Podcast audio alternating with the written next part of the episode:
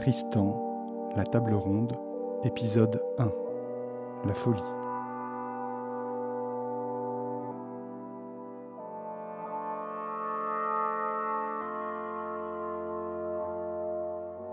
Éloigné de sa dame Iseult, malmené par amour, Tristan se tapit au plus sombre de la forêt. Selon le conte, Monseigneur Tristan avait perdu sa raison et sa mémoire, si bien qu'il ne savait ce qu'il faisait. Il se mit à déchirer les habits qui le vêtaient comme un homme forcené.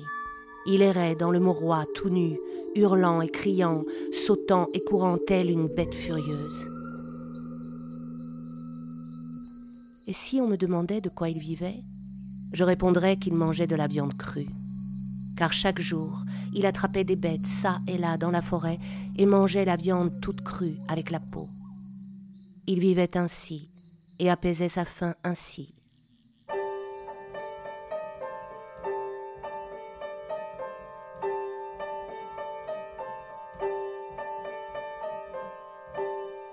Un jour, il se mit à fréquenter des bergers qui gardaient leurs bêtes, et il restait très volontiers avec eux car ils lui donnaient du pain mais il le lui vendait chèrement, car il le battait et le frappait si violemment qu'il était prodigieux de voir comment il résistait. Mais cela ne l'empêchait pas de rester parmi eux. Il venait toujours les voir, car il lui donnait à manger. À cette époque, il souffrait terriblement de la faim, du froid, de l'incommodité et d'autres cruautés que nul mortel ne pouvait supporter.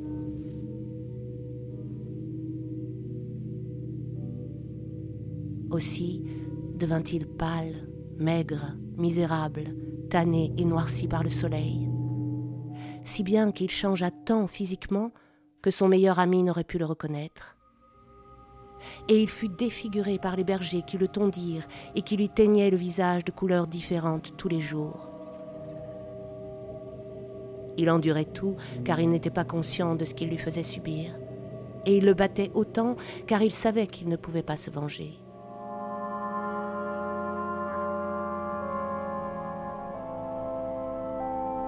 Une aventure arriva à monseigneur Tristan pendant sa maladie que l'on ne peut oublier. Il est même nécessaire de la raconter, car elle fut prodigieuse et telle que vous l'entendrez. Il y avait une montagne située dans la forêt du Mauroy, haute et merveilleuse, avec au sommet un château fort très ancien. Cela faisait bien 200 ans ou plus qu'il avait été édifié le roi Marc n'avait jamais pu y asseoir sa souveraineté, car un géant en était le seigneur.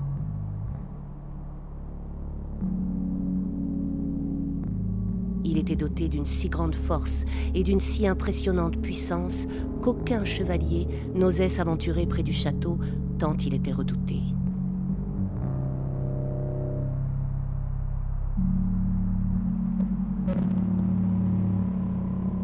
Le géant, appelé Tolas de la montagne, commença à parcourir le Mauroy dès qu'il sut que Tristan était sans doute mort, ou s'il ne l'était pas, qu'il avait quitté la Cornouaille pour toujours.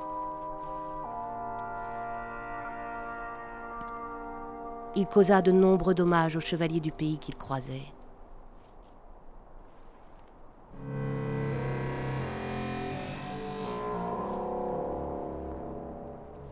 Un jour, l'aventure le mena à la source où les bergers demeuraient avec messire Tristan.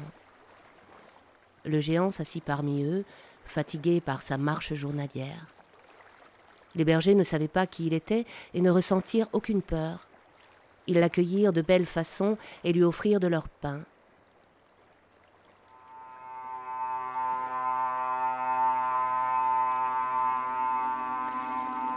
Tandis qu'ils discutaient, le géant vit venir un chevalier de la cour du roi Marc. Il se dissimula alors derrière un arbre. S'il apercevait, le chevalier n'attendrait ni dame ni demoiselle et s'enfuirait aussitôt. Dès que le chevalier met pied à terre, le géant bondit et fait deux grands pas. Au troisième, il saisit le chevalier par les bras, puis le jette sous son corps et lui dit vos chevaliers de Cornouailles firent mourir mon père, et je vous tuerai si je le peux. L'un des bergers court chercher l'épée du chevalier et dit à monseigneur Tristan Allons, frappez-le vite à la tête de toutes vos forces. Et toi, pourquoi ne le frappes-tu pas? Parce que je n'aurais ni le pouvoir ni la force de le mettre à mort. Mais Tristan empoigne à présent l'épée et demande à nouveau Que veux-tu que je fasse de cette épée? Frappe ce diable à la tête de toutes tes forces mais Sir Tristan bondit aussitôt et se dirige vers le géant à toute allure, l'épée brandie. Il le frappe si violemment que sa tête vole jusqu'à terre.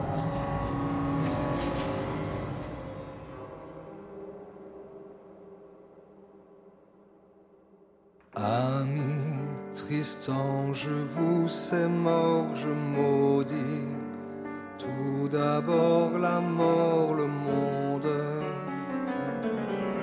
Le monde ressent du remords, je ne meurs d'aucune autre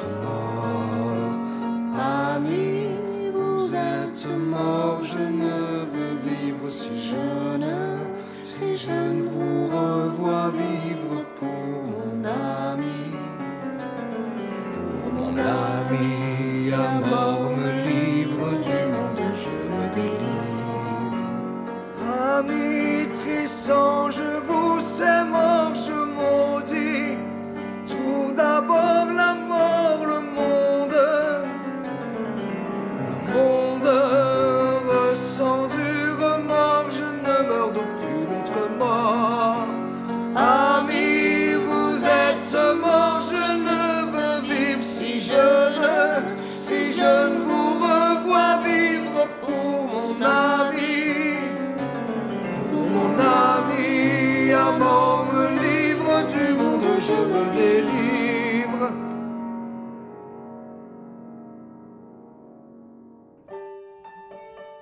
C'était Tristan, la table ronde, une série en six épisodes d'après le roman publié aux éditions Anacarsis.